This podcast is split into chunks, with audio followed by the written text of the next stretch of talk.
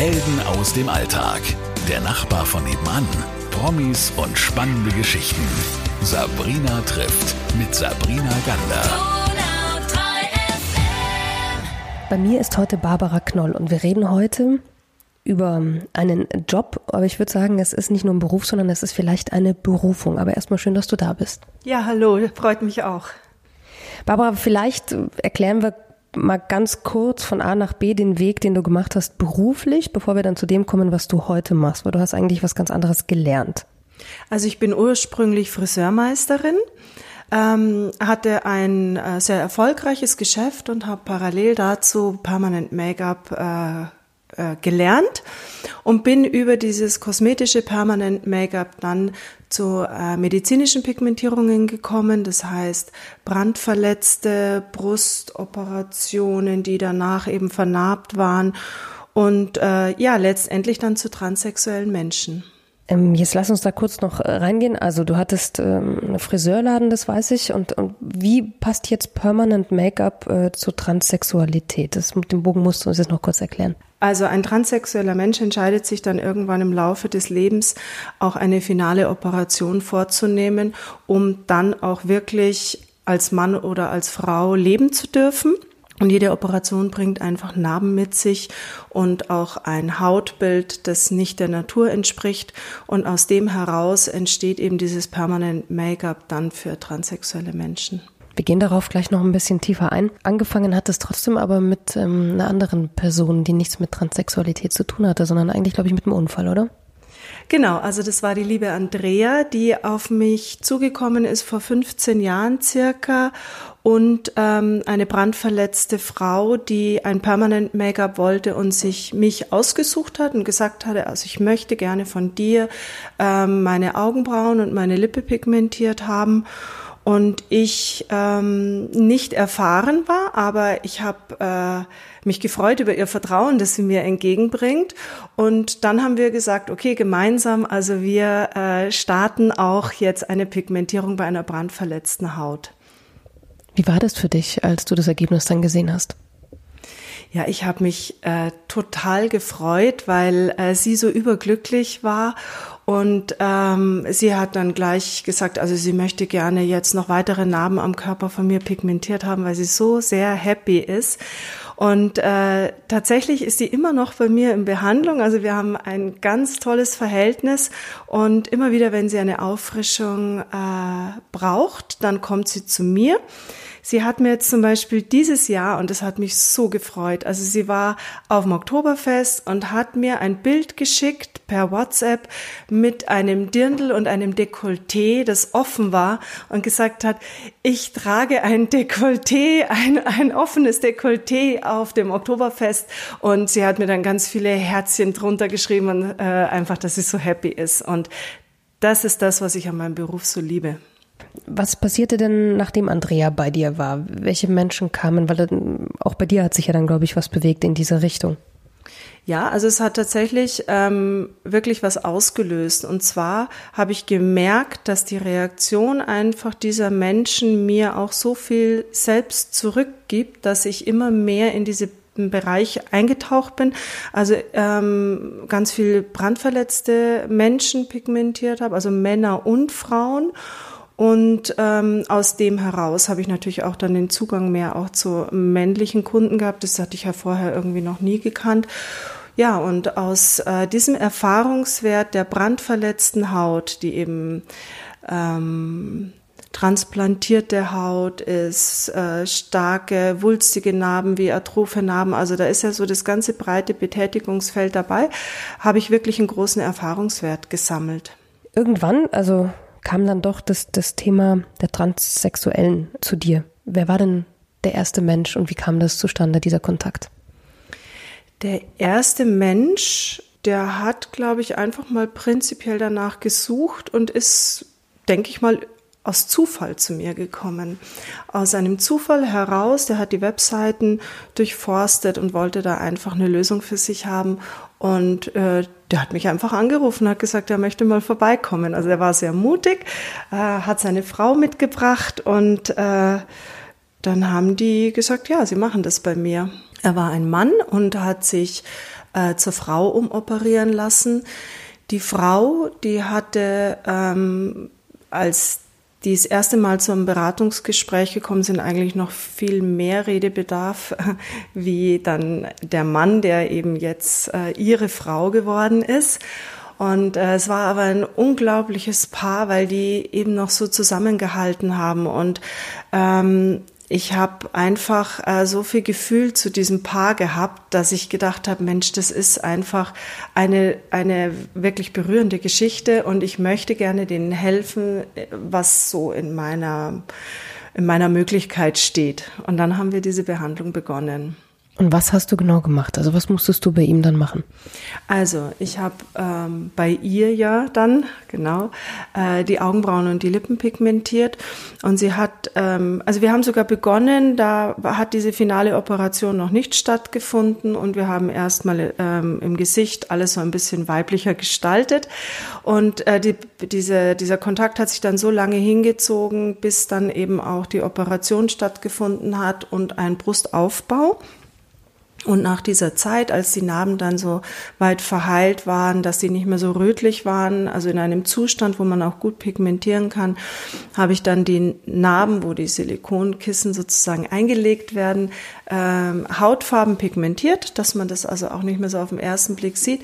Und der Brustwarzenvorhof, der wurde etwas vergrößert und verwischt, ähm, ja, so dass es einfach auch ein bisschen weiblicheren Charakter bekommt. Ja, es ist ja ganz oft so, wenn Menschen sich ähm, operieren lassen und, und endlich auch den Körper passend zur Seele bekommen, dann ist ja das Geschlechtsteil meistens das Problem. Und da bist du zuständig, um das auch natürlich zu machen. Das ist eine sehr intime Geschichte, finde ich. Wie viel Vertrauen ist denn da nötig im Vorfeld? Oder wie, wie, wie machst du das, um, um da in diesem Bereich auch mit den Menschen zu arbeiten? Das kann ja nicht einfach nur zack schnell eine Behandlung sein. Mhm. Ähm, meistens entsteht äh, der erste Kontakt per E-Mail. Da ist man immer sehr neutral und ähm, man, äh, also die, die, die Interessenten, die schreiben mich einfach erstmal an und fragen, ob ich das prinzipiell mache oder mittlerweile kann man das ja auf meiner Website lesen und man weiß schon, äh, da ist man also an jemanden, äh, man hat jemanden gefunden, der ähm, da auch einen helfen kann. Und dann werde ich immer ein Beratungsgespräch machen, immer prinzipiell vorab einfach mal äh, sich unterhalten, kennenlernen, damit auch mein Gegenüber ein Bauchgefühl bekommt und auch ein, ein Gefühl möchte ich denn mich da auch wirklich gerne behandeln lassen? Ich glaube, das ist viele gar nicht und es war mir vor dem Interview tatsächlich ja auch nicht bewusst, dass nach so einer OP ist dann vielleicht alles so wie bei einem Mann oder bei einer Frau, aber es sieht halt so nicht aus, was ja operiert wurde. Das heißt, du gibst dann die richtige Farbe dazu. Welche Geschichten haben dich denn persönlich sehr berührt? Also es gibt eine Geschichte von einem transsexuellen Mann, ich äh, habe ihn kennengelernt bei einem Beratungsgespräch und habe zu ihm gesagt, also wir sollten erstmal eine Testbehandlung machen, die dann auch direkt nach der Beratung haben wir das gemacht. Das ist gut geworden und er hat mich dann eine Woche später angerufen und hat gesagt, also wir legen sofort los. Und nach der ersten Behandlung, man muss sich vorstellen, man braucht mindestens drei Behandlungen, bis einmal die gesamte Fläche äh, in der richtigen Farbe ist, aber auch der Hautton so getroffen ist, dass man sagt, also man kann auf so eine normale Distanz erkennt man nicht mehr, dass da was vorgenommen worden ist. Und nach der ersten Behandlung hat er mich gefragt, äh, wann er denn wieder ins Wasser darf. Dann habe ich gesagt, also er sollte jetzt schon eine Woche warten ähm, und bin davon ausgegangen, er möchte in die Badewanne. Und dann hat er gesagt, nein, ich habe mit meiner Frau einen Wellnessurlaub gebucht und ich freue mich so sehr, äh, mit ihr diesen Urlaub machen zu können, dass es wirklich in mir, also es war wirklich ein Glücksgefühl. Ich habe mir gedacht, wie schön dieser Mann geht mit seiner Familie in einen Urlaub und geht in die Sauna und hat einfach dieses freie Lebensgefühl, das er jetzt auskosten möchte. Was hat diese, dieser Beruf, diese Arbeit mit diesen Menschen überhaupt äh, mit dir gemacht? Hat das was verändert, auch für dich selbst? Ähm, Ja, ich würde schon sagen, also ich glaube, dass ich zwar prinzipiell ein Mensch bin, der sich schon immer sehr für Menschen interessiert hat und auch, ähm, ich glaube auch, dass ich schon immer einen respektvollen Umgang mit Menschen hatte. Aber jetzt ist es natürlich so, wenn ich sehe, was diese Menschen für einen äh, Weg hinter sich haben und die Geschichten, die ich dazu natürlich tagtäglich auch erzählt bekomme, ähm, berührt es mich so sehr, dass ich natürlich auch äh, für diese Menschen so dankbar bin, dass die auch diesen Schritt gemacht haben und ähm, so mutig waren, auch ihr Leben tatsächlich so mit diesen ganzen Hürden irgendwie so gut in den Griff bekommen haben, dass sie sagen, also heute lebe ich ein glückliches Leben. Das ist doch was ganz Tolles. Hat der Begriff Ästhetik sich für dich verändert dadurch? Ähm, ja, ich glaube, dass äh, Schönsein gehört natürlich äh, zu jedem Menschen dazu, ob wahrscheinlich zu uns Frauen vielleicht sogar noch ein Stück mehr, dass wir schöne Frauen immer noch schöner werden wollen, aber ähm, es ist nicht mehr ganz so wichtig. Also ich glaube, dass man auch ähm, ja, dass es nicht immer nur wichtig ist, schön zu sein, sondern dass man mit sich zufrieden ist. Um das geht es, glaube ich ja, das hat sich äh, einfach noch mal ein bisschen verstärkt und für mich selber ist es nicht mehr ganz so wichtig, ähm, wie aus dem Ei gepellt auszusehen, sondern einfach zufrieden mit mir zu sein. Ja. Ähm, du hast vorhin über die Brandopfer gesprochen. Welche Menschen kommen noch zu dir, wo du sagen kannst, ich kann helfen, ich kann da was machen, ich kann meinen Beruf als Kunst sozusagen ausüben, damit jemand sich besser fühlt, wohler fühlt? Ein ganz großer Part sind ähm, Pigmentierungen nach einer Brustoperation. Da gibt es zwei verschiedene Bereiche. Einmal natürlich ähm, nach einer ästhetischen Operation, das ja auch schon so ein so gang und gäbe geworden ist, dass es ganz viele Frauen gibt und zwar jeder Altersgruppe, die sich die Brust entweder straffen lassen, vergrößern, verkleinern lassen und da ist es so, dass es auf der einen Seite gibt es natürlich die Operationen, die sind ganz toll gelungen und ähm, es entstehen halt kleine Narben, die dann aus einem Perfektionismus heraus auch noch ein bisschen verschönert werden sollen. Es gibt auch ähm, Brustoperationen, die nicht so toll gelaufen sind, also aus einem ästhetischen Grund erstmal vorgenommen worden sind, aber dann einfach nicht schön geworden sind. Und äh, die Frauen sind oft mehrmals nachoperiert worden und sagen, ich möchte mich aber jetzt nicht mehr operieren lassen. Also ich bin da dann immer so das letzte Glied in der Kette, äh, um eben dann optisch noch die Narben so kaschieren zu können oder äh, ja, ähm, genau, dass es halt einfach für die Frau wieder okay ist. Und dann gibt es noch die ähm, äh, Pigmentierungen nach Krebsoperationen. Und äh, da habe ich festgestellt, auch ähm, ähnlich eben wie bei Transsexuellen, dieses Gefühl, was man diesen Frauen geben kann, wenn sie ihre Krankheit hinter sich gelassen haben und sagen, und jetzt ähm, stehe ich auch als Frau wieder im Vordergrund, ist unglaublich toll, wenn eine Frau sagt, ich gehe jetzt aus der Dusche und schmeiß mir nicht mehr das Handtuch über meine Brust, sondern ich ähm, fühle mich auch wieder frei in meiner Partnerschaft. Ich gehe wieder gerne in die Sauna. Das ist ähm, etwas sehr, sehr Wertvolles. Gibt es denn etwas, wo du sagen würdest, mh, mm, da würdest du gerne mal helfen, das gerne versuchen, weiß ich nicht, gab es für dich schon mal einen Gedanken, wo du sagst, na, wenn der und der Mensch mal kommen würde, das würde ich auch machen, das würde mich reizen, vielleicht, ob ich das hinbekomme. Ich habe ähm, ja, so einen kleinen Traum in mir, wo ich aber noch nicht ganz genau weiß, ähm, wie sich das mal so entwickeln wird.